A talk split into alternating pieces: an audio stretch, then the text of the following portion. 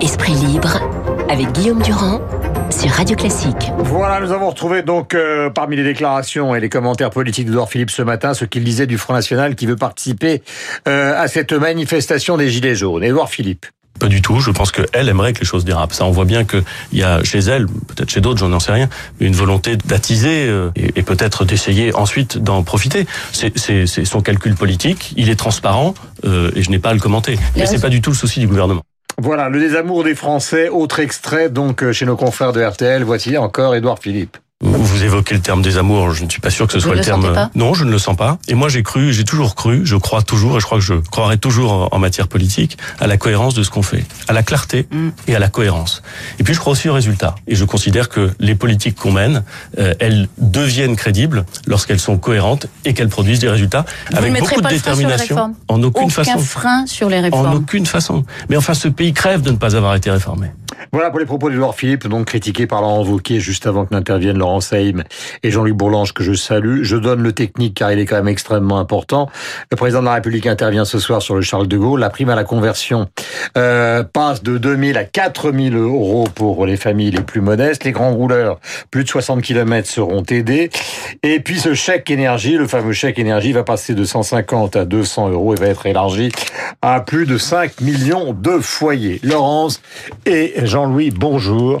Je commence par vous, Jean-Louis. Est-ce que vous, comme parlementaire, ces mesures qui ont un caractère technico-politique, est-ce que vous pensez que ça va déminer quelque chose Ou est-ce que c'est trop tard? Non, je, ne sais pas. Jetez-vous dans le grand bain. Je ne sais pas si c'est trop tôt ou trop tard, mais ce que je, pense que le problème est très au-delà de, ces mesures. Je, pense que, les, que nous vivons une situation assez particulière.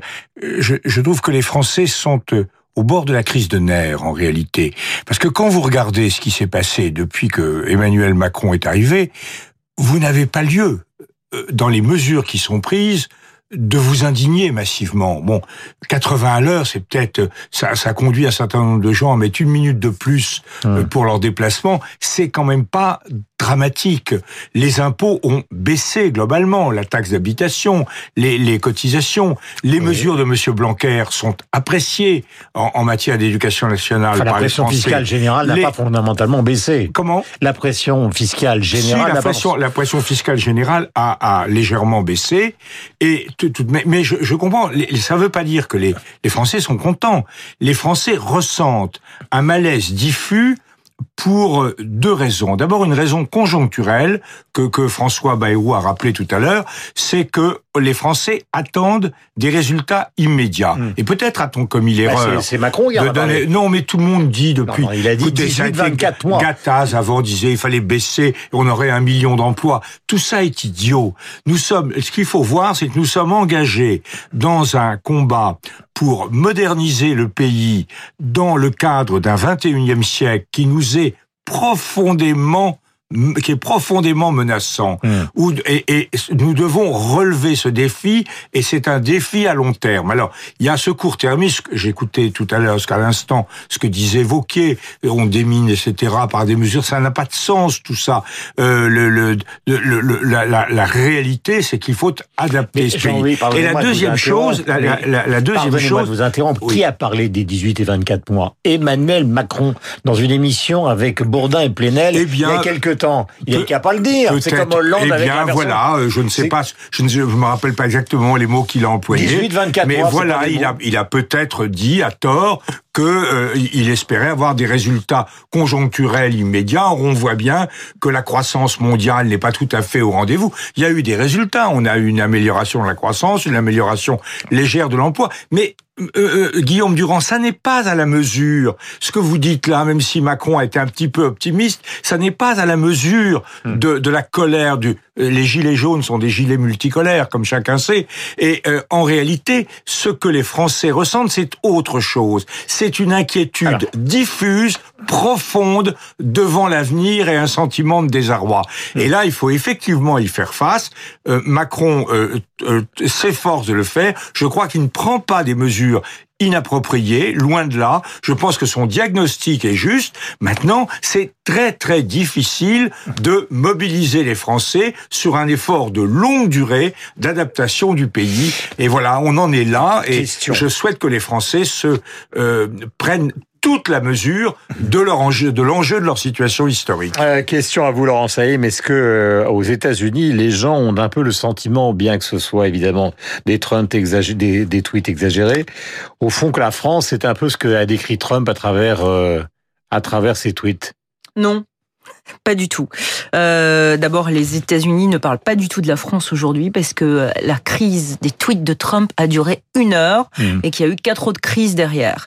Euh, ce qui intéresse en ce moment les Américains, c'est de savoir ce qui va se passer avec euh, le procureur indépendant Robert Mueller, qui est en train d'enquêter sur Donald Trump par rapport à l'implication américaine, euh, à l'implication russe dans les élections américaines de 2016. C'est un dossier extrêmement important. On en entendra certainement parler cette semaine, selon nos informations. Euh, aux États-Unis, euh, Donald Trump va certainement répondre cette semaine par écrit aux questions de ce procureur indépendant, on est au bord d'une crise constitutionnelle aux États-Unis.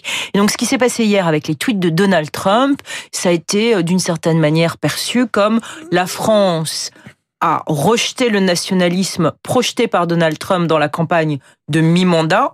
La France tient son rôle. On attendait aux États-Unis à ce qu'Emmanuel Macron, avec tous les journalistes américains auxquels j'ai parlé, à ce qu'Emmanuel Macron soit d'une certaine manière le leader en Europe d'un mouvement anti-Trump.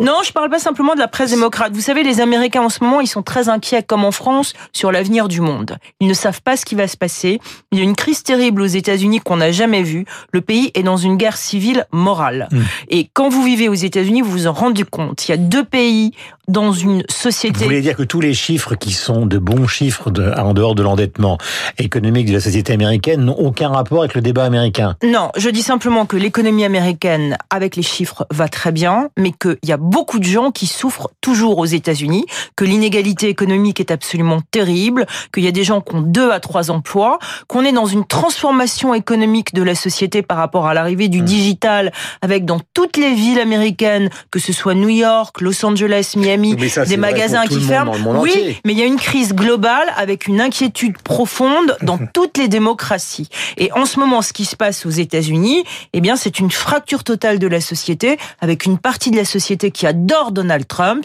qui a fait une très bonne campagne au-delà de ses idées, et une société qui rejette complètement Donald Trump. Je vais aller dans la provocation. On a l'impression qu'aux États-Unis, vu d'ici, les riches sont à gauche et les pauvres sont à droite. Et tout le monde est inquiet. Et tout le monde est inquiet, c'est la conclusion. Mais vous ne niez pas. Euh, non, je pense. non, ça dépend. Les Hispanos, ils sont pas si riches que ça. Hein. Non, euh, c'est c'est assez complexe en ce moment. Il faudrait certainement une heure sur la société américaine. On est en tout cas dans une Amérique en crise, mhm. dans une Amérique qui doute et dans une Amérique qui est extrêmement inquiète, qui ne sait pas de quoi l'avenir sera fait.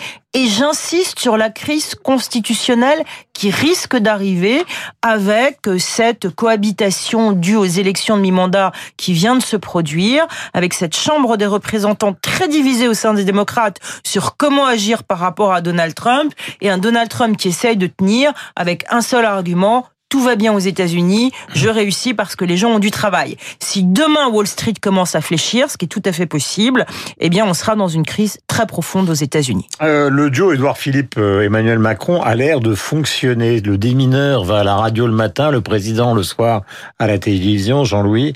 Euh, c'est vrai que parmi les collaborations, les gens qui entourent le président de la République, on a beaucoup dit qu'ils étaient politiquement faibles.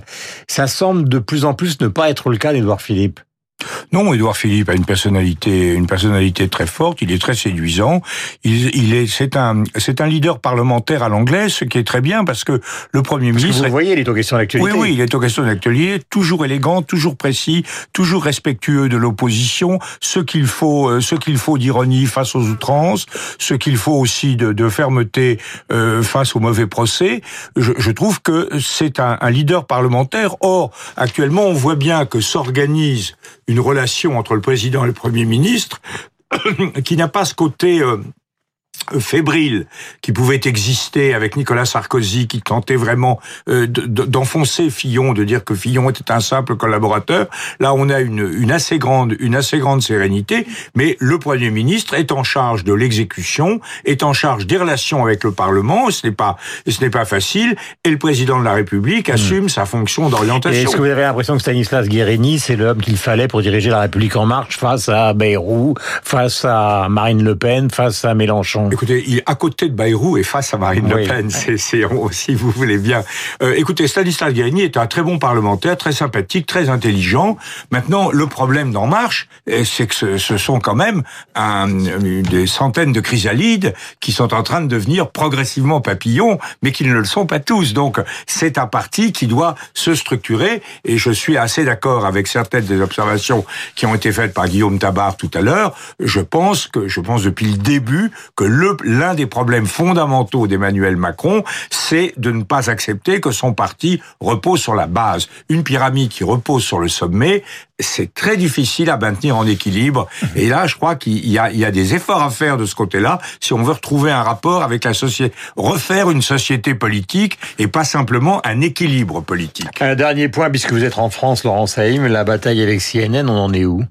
C'est important et euh, aujourd'hui à 17h30, il y a une audience avec euh, la chaîne CNN qui attaque donc le président des États-Unis, mais aussi euh, la porte-parole de la Maison Blanche, le directeur des Secret Service.